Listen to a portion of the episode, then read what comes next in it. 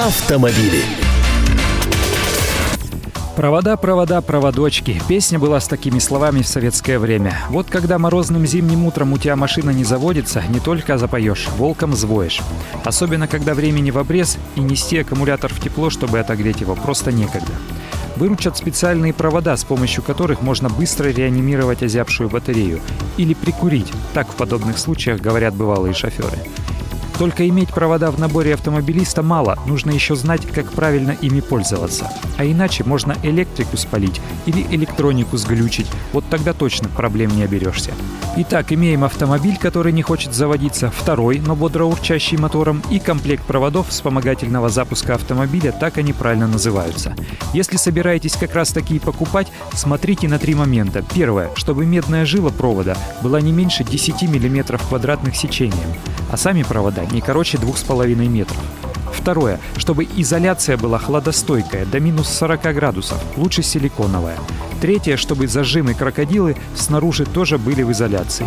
А теперь приступаем к процессу. Подгоняем работающую машину поближе, насколько это возможно, но автомобили не должны соприкасаться. Это не тот случай, когда пробегающая между двоими искра является желаемой. Вообще, из соображений безопасности лучше даже с рук часы и кольца снять. Электрика – дело опасное. Машину донора обязательно глушим, гасим ее фары и прочее электрооборудование.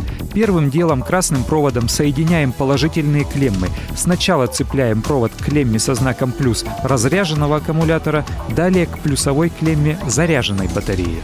Продолжаем идти последовательно.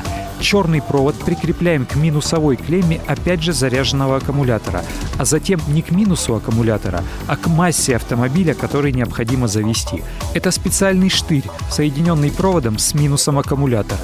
Если его нет, то находим неокрашенную металлическую деталь кузова или двигателя, но подальше от аккумулятора, топливного провода или движущихся частей, например, опору двигателя, ведь в момент укуса крокодила совершенно точно возникнет искра. Перед пуском аккумулятор обязательно должен немного зарядиться. Заводить или нет машину донора при этом – дело ее владельца, поскольку именно у него есть риск спалить генератор или что-то из электрики. По классической схеме ждем минут 5-10, поворачиваем ключ и заводим.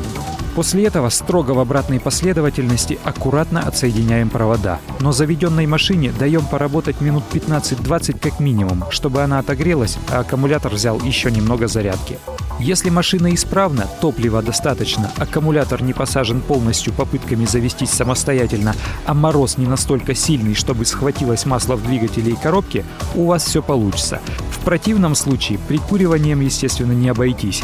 И не стоит злоупотреблять добротой помощника и разряжать до нуля донорский аккумулятор нужно вести машину к автодоктору.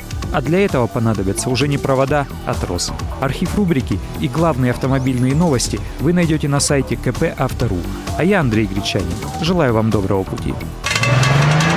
Автомобили.